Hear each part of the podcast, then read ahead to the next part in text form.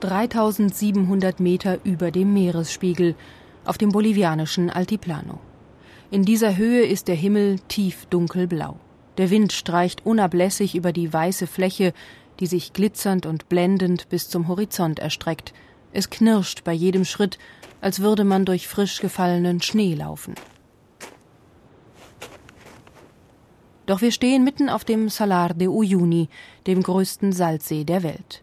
Mit 12.000 Quadratkilometern ist er größer als Hawaii. Hier lagern geschätzte 6 Millionen Tonnen Lithium, mehr als die Hälfte der weltweiten Reserven. Wir reden hier von einer Salzkruste, die höchstens 10 bis 12 Zentimeter stark ist. Darunter lagert das Lithium. Hier gelöst in dieser Salzlauge, und zwar unter dem gesamten Salzsee. Das hier sind schon die ersten Salze, die aus der Lauge gewonnen werden. Am Ende bleibt dann reines Lithium übrig. Erklärt Marcelo Castro. Der Ingenieur von der staatlichen Bergbaugesellschaft Comibol ist für die ersten Probebohrungen auf dem Salzsee zuständig. Wir entnehmen hier Proben, die täglich nach La Paz ins Labor geschickt werden. Hier wird die Konzentration des Lithiums ermittelt und auf dieser Grundlage entscheiden wir später, an welchen Stellen wir die Salzlauge an die Oberfläche pumpen werden. In großen Naturbecken, die in die harte Salzkruste gegraben werden, wird die Flüssigkeit gesammelt, um dann unter der Sonne zu verdunsten. Wir müssen durch Verdunstung das Volumen um etwa 90 Prozent reduzieren, um eine rentable Lithiumkonzentration zu erzielen. Deshalb werden wir große Mengen von Salzlauge verarbeiten müssen. Die Chemikerin Nuria Aguirre ist für die Kontrolle der verschiedenen Verdunstungsstufen zuständig. Sie legt großen Wert darauf, dass das Verfahren absolut umweltneutral ist. Die einzigen Abfallprodukte, die in der Verdunstungsphase anfallen, sind die Salze, die hier im Salzsee von Natur aus vorkommen und die wir wieder in den Salat zurückpumpen werden.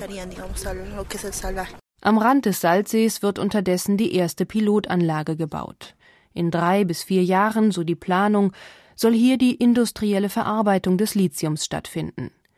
In der Pilotphase wird ein Umsatz von sechs Millionen Dollar angepeilt, Danach erhofft sich der bolivianische Staat jährliche Einnahmen von bis zu 300 Millionen Dollar.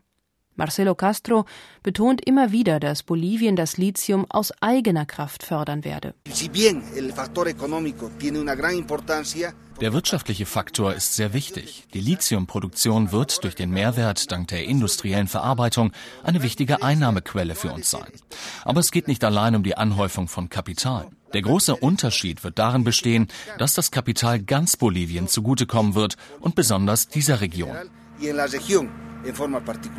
Während Bolivien sich Zeit lässt und die Erschließung des Lithiums aus eigener Kraft angehen will, scharrt die Autobranche ungeduldig mit den Hufen.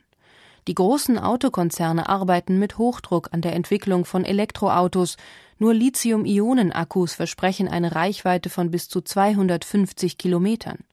Mercedes arbeitet zurzeit an einem Strom-Smart, BMW an einem Elektromini, ebenso wie Toyota und Mitsubishi.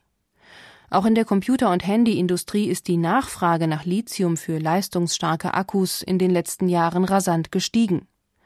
Entsprechend hat sich der Preis für eine Tonne Lithium in letzter Zeit vervierfacht und steht derzeit bei rund 4000 Euro. Bolivien peilt zunächst eine Produktion von 500 Tonnen Lithium pro Monat an. Dann würden die Reserven im Salar de Uyuni für 200 Jahre reichen. Marcelo Castro sieht für sein Land endlich die Chance, den Rohstoffreichtum in Wohlstand für alle Bolivianer zu verwandeln. Unter Präsident Evo Morales hat es einen grundlegenden Wandel gegeben. Unsere Ressourcen kommen jetzt uns zugute. Das ist der große Unterschied. Das gab es früher nicht.